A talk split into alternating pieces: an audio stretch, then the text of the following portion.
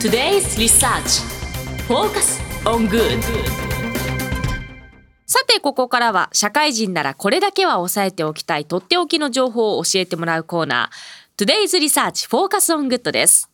今日は株式会社日本能率協会総合研究所組織人材戦略研究部主任研究員の前島ひろみさんにお越しいただいています。よろしくお願いいたします。よろしくお願いいたします。早速ですが、今週のテーマ教えてください。はい、今週のテーマはコンプライアンスって何っていうことになります。うん、なんかよく聞くけど意外に知ってそうで中身が何か知らないそうなんです。うん、うん、確かに。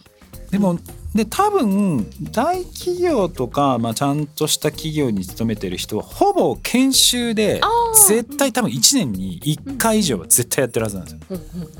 そうなんです。ただ私もねやってたけどなんか積極的にこうやってたかっていうと業務の一環として仕方なく覚えるみたいな、はい、そんな印象は残ってる感じなんですけど、やっぱりそういうふうに考える人って結構多いんですか？あもうまさにあのおっしゃる通りで、あのコンプライアンスというとあの皆さんあの会社からやらされる研修、うん、そして面倒。で今自分の仕事が忙しいのになんでこんなコンプライアンスの研修っていう余計な仕事をしなければいけないのか、まあ、そういったようなお声を頂戴することがすごく多くてですねそこで企業のコンプライアンス担当の方は非常に悩まれているということがあの最近のあの会社事情になっております。でもコンプライアンスでなんだかんだ一番大事な部分になってくるんじゃないですか。ねそれこう要はやってないと従業員が、うん、あの意識しないで進めていくと、結構大きなね、問題に発展して、ね、会社の業績に影響を与える可能性があるんですよね。はい、あの会社の業績に影響を与える可能性があるだけではなく、もう本当にあの実際にあの企業存続の危機にあの陥った企業もありますし、えー、実際それで倒産した企業っていうの実はございます。えー、であの帝国データバンクさんの、あの統計で出てるんですけれども、はい、実は2022年はあの2005年からずっと統計を見ていくと、はい、コンプライアンス違反による倒産が一番多くて年間300件。ええ？そんなに？はい。というようなあの件数になっておりますのでコンプライアンスっていうのは決して他人事ではないよということを300件も、はい、300件です。はい。うわこれいつ当事者になるかわからないから私も気をつけなきゃなって思いました今。いやというか今って SNS があるからなんか急激になんかあると誰でも拡散できちゃうじゃない。すごい拡散力ですもんね今、ね、はい、でしかもえ炎上とかすると早いじゃないですか。でみんなあのそういうのちょっと好きだから、はい、なんか火かけちゃって余計どんどんどんどん 火に油を注いでいくような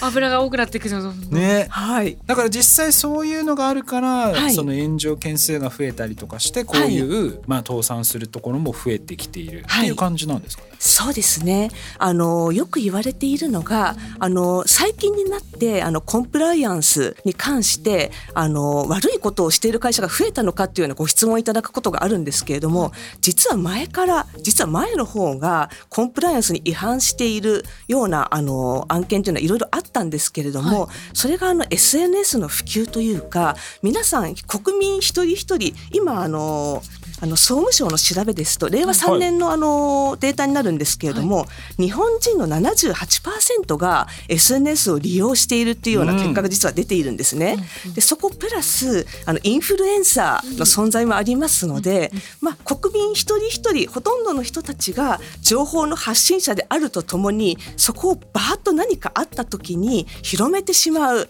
まあ、そういった方たちがいることによってあの企業で何か悪いことが起きてしまうと一気に広まって会社のブランド力が低下したりですとか、まあ、そういった事件になってしまう。それが売上の減少につながってリカバリーをうまくしなかった場合ですとあの最悪倒産ということになってしまうということになります。気をつけなきゃ、ね、本当に気をつけなきゃ。だって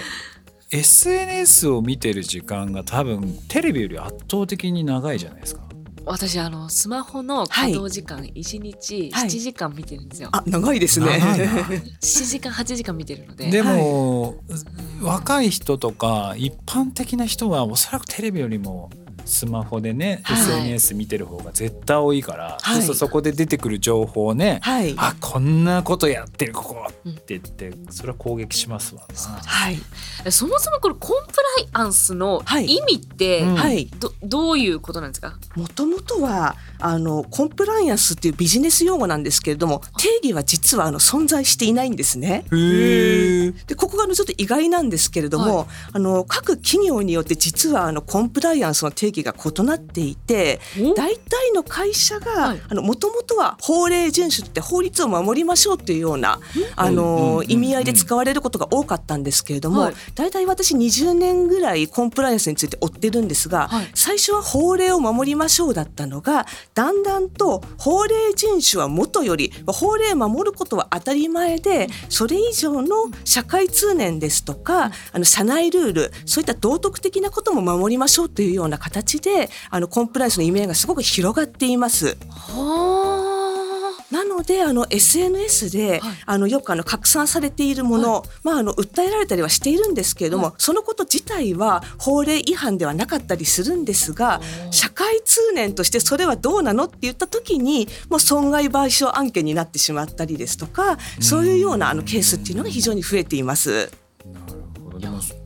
なんかそうやってこう損害賠償案件だとか倒産するとか、はい、なんかそういう風になるって分かってるのにもかかわらず、はい、さっきねアンケートとかも見てもなんかやらされてるとか、うんはい。面倒とか、はい。そういう風に思う人たちがなんで多いんですか？それはやっぱりですねコンプライアンスっていうのが自分ごとという意識がすごく欠けてるんではないかなと思っています。はい。あのそういったあの皆さんあの SNS でコンプライアンス違反と言われているものについてはリツイートをしたりですとか、一生懸命記事をタグったりとか、ものすごく時間をかけて、あの見ているにもかかわらず会社から何かこれをやりなさいと言われたりですとかじゃあ自分で守ろうかっていう意識がすごく芽生えているかというとなかなかそこまでは皆さんあのコンプライアンス意識が醸成されていないのかなっていうところが現状になります。でそれってやっぱりなんとなく SNS の世界だったりテレビの世界と自分がそこの中の一員だっていうところビジネスマンとしての一員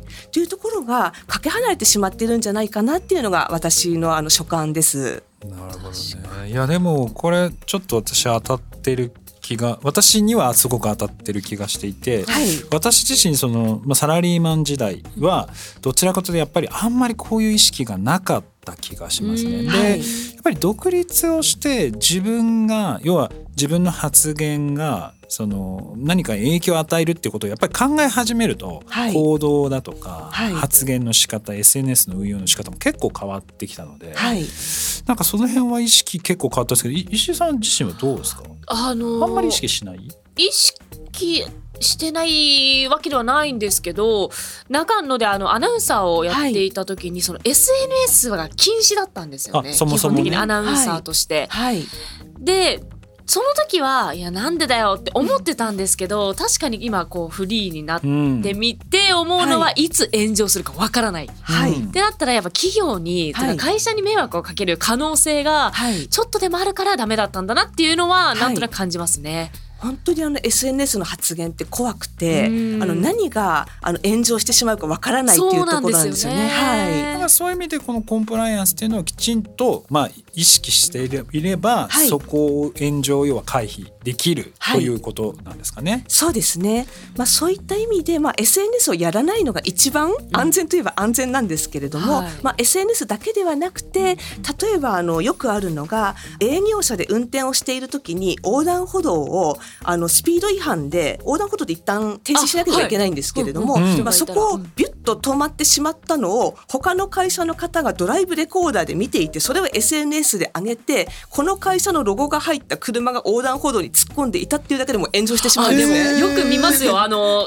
トラック会社とか、はいはい結構載ってますね SNS では。はい。なので、あの SNS の発信っていうだけではなく、もう本当に普段の行動からいろいろ気をつけて、あの一社会人として活動するにあたって大切にしなければいけないっていうことイコールコンプライアンスっているのかなと思います。いやこれケースを結構大変ですよねちゃんと要はその面倒くさがってる人に対してコンプライアンスの意識を持ってもらうっていうこともやりながら、はい。仮に不祥事が起きてしまったとかコンプライアンスの問題が起きた時にどう対処するのかっていうのはものすごい大事ですよね。ものすごく大事です。ねこれによって謝り方とか、そうです説明の仕方とか、はいちょっとこれ順番間違うといもうね悪循環にいっちゃうじゃないですか。そうなんです。あの何か起きた時にあの即座にどう謝罪してどうリカバリーしてどう皆さんの信用下がってしまった信用をゼロにするだけでなくプラスにするのか、まあ、逆に言うとあのコンプライアンスで何か起こしてしまったがゆえに逆にブランド力を上げるっていうこともあのできたりもするのであのへー。これだけ真摯な対応をしてかつまあこれまであのあのずさんっていうとちょっと言葉が悪いんですけれども、例えばあの消費期限の改ざんだったりですとかそういうところであのきちんとルールが決まっていなかったのを消費者の皆様にここまできちんとやりましたとアピールすることによって逆にブランド力を上げることにもなるんですね。なるほど。ちなみにその前島さんから見て、はい、コンプライアンス要はそこの部分最初失敗したけどはいリカバリーしてうまくいったみたいな事例ってなんかどういうのがあるんですか？そうですねあの会社さんのお名前出してしまうと例えばあの石屋製菓さんほう。なんかどどういう事例があったんですか？白い恋人。はい、はい有名な、はい、有名な。あ。はい。であのそこでやはりあのちょっと改ざん事件が起こってしまったんですけれどあも知らなんかっ。はい、あのそこでやはりきちんと対処して、まあ、これだけきちんとコンプライアンスに気をつけてあのこれから再出発していきますっていうようなあの発信をされたのでそこであの皆さんもう今でも皆さんみんな白い恋人好きだと思うんですけれども。なんかいいイメージしかないですね。ね。はい。真っ白なイメージ真っ白なイメージしかはない。そういうところであの起きていてもそれを払拭するようなやはりリカバリーをされた会社さんっていうのもございます。えーでもこれ私がもし企業の経営者だとしたらはいどうすればいいですか？まず何から始めればいいんですか？あのですね、今あの一番あの企業の私あの経営倫理士という協会に入ってるんですけれども、はいその中であのホットな話題なのが経営層の方たちのコンプライアンス意識っていうのをどう上げていくのかっていうところあ、そっちなんですねまずそこか。まあまずでもそりゃそこなんですそうだわ。上の人からなんですねはい。というのも不祥事のあの2022年の不祥事を見てみても、はい。はいまあ、元あの牛丼チェーンのあのところのあの元常務の方の不適切な発言だったりですとか、まあ、そういうところで経営層の方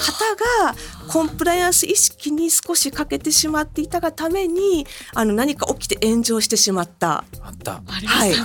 あの記憶に新しいかと思うんですけど、はいそういったところがあるのでまず経営層の方たちのコンプライアンス意識を上げてその上で経営層が気をつけるじゃあその下で社員も気をつけるっていう形でまずは上からやっていこうっていうところが結構今企業ではホットな話題になっております。なるほど。じゃあまずもう経営層自体がそのコンプライアンスに対する知識とはいか考え方っていうのをきっちり持つというここからまず始めていくっていうのが大事。そうですねその後どうしていったらいいんですか？その後はあのまず経営層の方たちがあの意識を高めた上で、うん。次は発信ですねやはり。会会社の中でってことはいですか、、えっと、対外的にもそうですし、はい。それからあの社社内向けに関してもあの発信をしていく、まあ、社外に関しても自分がコンプライアンス知識をきちんと持っていなければやはりあの自分たちはこうしていきますって発信できませんし、はい。まあ、社内に対してもあの自分たちはこれを大切にしている。だからこれをこういうようなあの研修ですとか教育を受けてほしいっていうようなあの発信をきちんとしていく。で自分たちの社員一人一人があの看板会社のブランドを背負っているっていうところをきちんと伝えていただくのが大事かなと思います。いやこれちょっと待ってもうね時間がね足り来ちゃないってるんですよ。これねでも企業の経営者にとっても重要だしマネージメントやる方もそうだし、はい一社員にとっても非常に重要なのでこれちょっとなんかレギュラー化したい？あそうですね定期ちょっと的にお聞きしたいですうん聞ね、きたいですね。例えばもう SNS の事例とか、いろんな事例があったりはいするフリーじゃないですか。Wi-Fi の事例とかも結構ありますよね。はいちょっとこれねあのコンプライアンスはやっぱりいろいろ我々自身もやっぱどんどん知識をつけていかなきゃいけないので、はいこれちょっとこれからもなんかぜひはいいやなんか今日聞いて、はいあもっとなんか自発的に勉強したいって思いました。ちょっと勉強していきましょうこれから。ありがとうございます。あのハラスメントですとか、もう本当に SNS ですとか、もうテーマによって多分あのそれぞれあのいけると思いますので、はいぜひ今後ともよろしくお願いいたします。ありがとうございます。前島さん、はい本当にありがとうございました。ありがとうございました。以上 Today's Research Focus on Good でしたそれではリスナーの皆さんいってらっしゃい This program was brought to you by 日本能力協会総合研究所